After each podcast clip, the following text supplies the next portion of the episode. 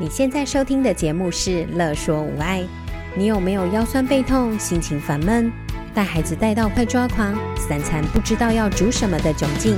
赶快来和治疗师做朋友。我们准备了生活优化、了然于心、育儿忍者术、故事露营地、阿娟师暴力灾的节目，还有每个星期六上架的无爱格言，要用治疗师的思维、生活化的方式解决你的疑难杂症。Hello，大家好，欢迎收听《育儿忍者树》，我是双宝妈职能治疗师何贵。当你在听今天的节目的时候，孩子们应该已经进入到放暑假的节奏喽。爸爸妈妈，你们都准备好了吗？在这个暑假，你是让小孩去补强他不擅长的科目，还是说让他去学他喜欢跟擅长的事情呢？不管孩子的暑假安排是什么，相信对他们来说都是一个最好的选择，对吧？像我们治疗所在四月开始就断断续续的准备了我们的治疗所的暑期课程，发现放暑假真的很不容易耶。我们花了好多时间，然后让孩子要在两个月的期间内，可以是继续保持学习，然后呢又能开开心心的玩。今天会和大家来聊聊，有时候我们都会觉得孩子的动作笨手笨脚的，很笨拙的感觉。在聊聊这件事情之前呢、会先跟大家分享一个我最近遇到的一个真实的故事。我曾经在我们的治疗所里面听过一个孩子，对，没错，就是听过。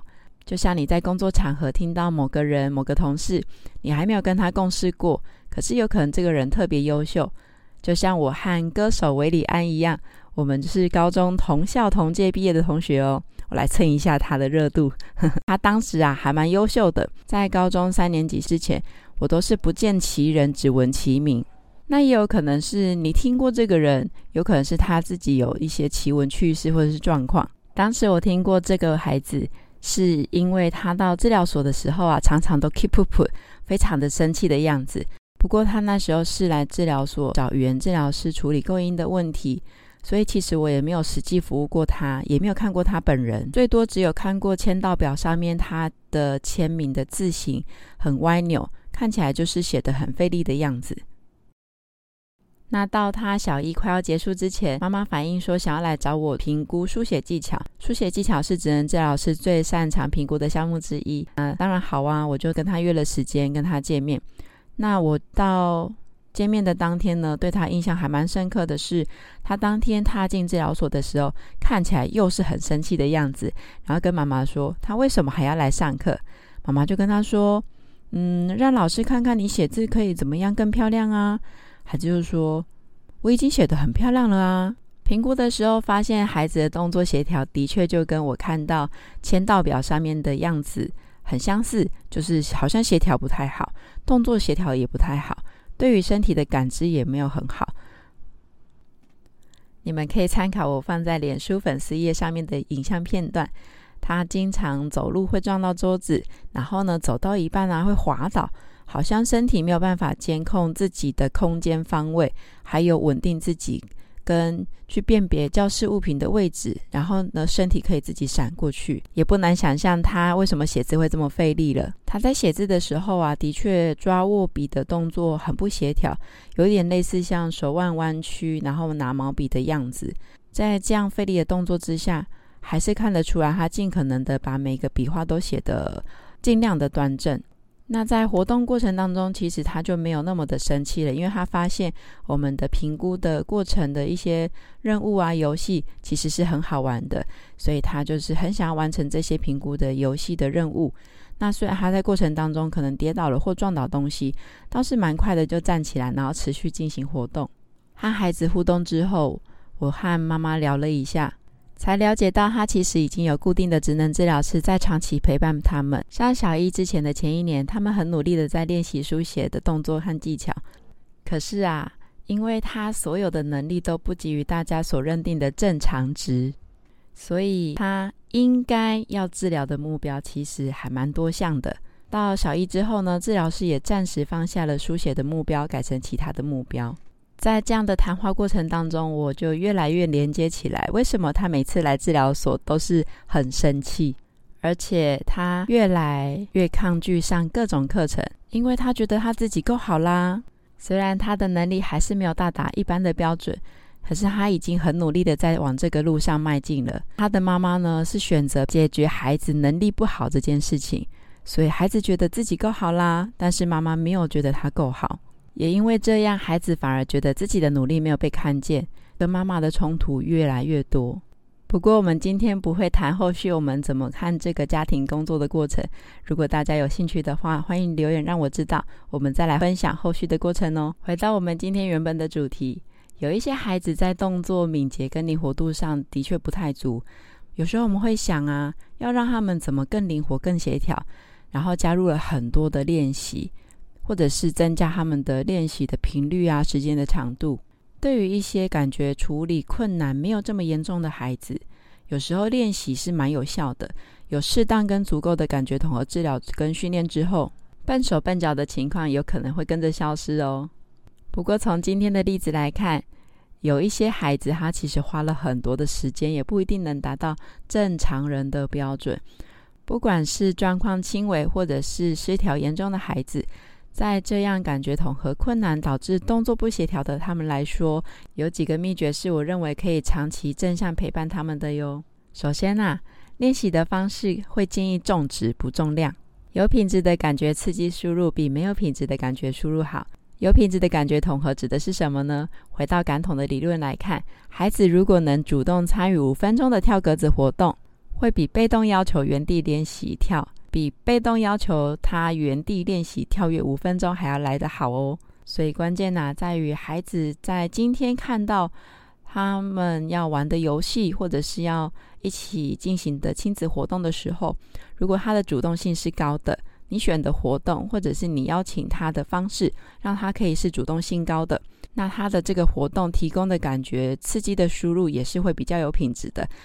而且主动参与的大脑，从脑科学的角度来看，会发现大脑连接的速度是快的，所以也代表孩子的学习是也比较有效率的哦。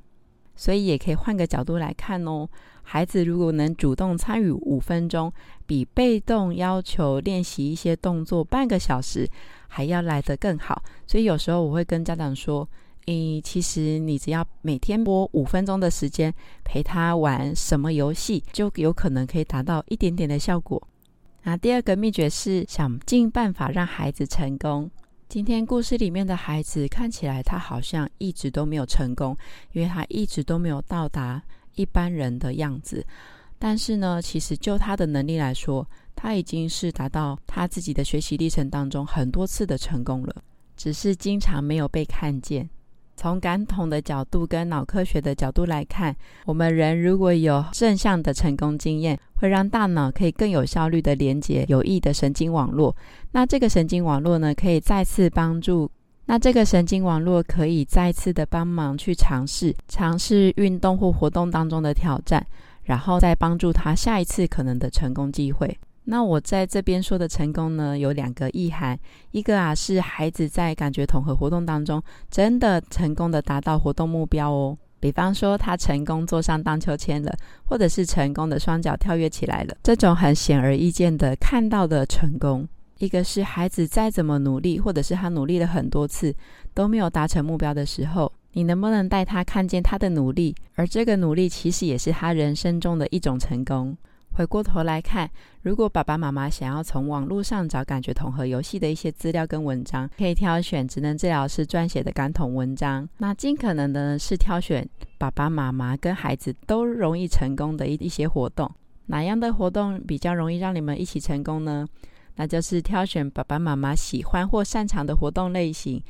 因为啊，当家长比较擅长的活动，呃，在示范或者是引导的策略呢，也相对来说会比较多。那孩子呢，也比较容易会成功。那一样哦，重质不重量，尽量让孩子在几次的尝试之后呢，就成功的去进行游戏或者是达成目标。我自己大多都让孩子在三次的尝试之后，就让他有机会可以成功。有可能是我协助他，有可能是我换一点点方式，有可能是我直接带着他去完成。为什么是定定三次呢？因为事不过三嘛。如果三次之后就会觉得，哎呦，好多失败哦。所以我们会尽量的让孩子是觉得，在一小段努力之后就有成功。那当没有成功的时候呢，会稍微休息转换一下，然后再继续试试看。那你会想啊，不可能每一件事情可以在几次的练习跟尝试之后就成功了。如果这个活动没有办法短时间内就成功，有没有可能在持续的失败之下，我们还可以保持正向的态度、稳定的心情，带孩子看看他今天在过程当中的努力？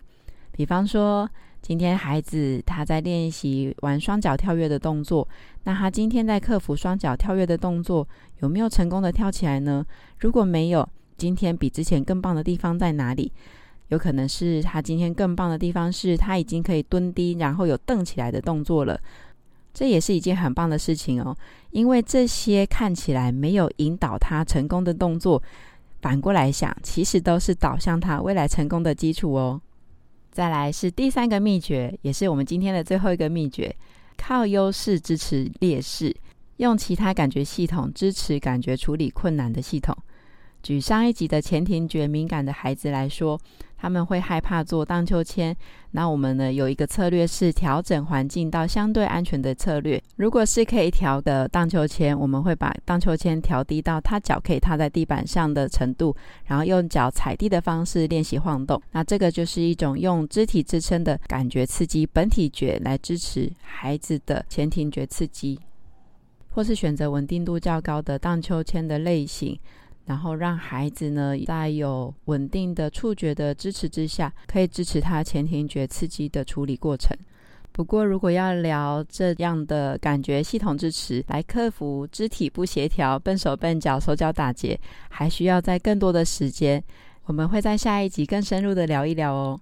所以记得哦，如果要正向克服孩子的感觉统合的困难，他们的笨手笨脚。关键就在于陪伴过程重质不重量。如果它的量可以多，那当然好。如果练习的量多的时候，反而会有情绪或者是会有其他的负面的影响，那我们就重品质就好。那再来呢，就是让孩子可以是感觉到成功的，就算他失败了，他今天的失败也是下一次成功的基础。还有孩子认为的成功。跟你认为的成功如果不一致的时候，那么有可能需要停下来核对一下，他的成功是不是已经很努力了达成他的目标？那最后就是要靠优势支持劣势了。那这个就请大家期待下一集喽。希望各位爸爸妈妈能够和孩子有一个精彩开心的暑假。我们下次再聊喽。如果你们有任何问题，都欢迎脸书私讯或留言给我们哦。拜拜。有任何问题、疑难杂症，想和治疗师做朋友，欢迎在 IG、脸书搜寻“乐说无碍”，在粉丝专页中留言给我们或私讯我们哟。喜欢我们的主题，请帮我们按下五颗星，也可以小额赞助支持我们继续做节目哦。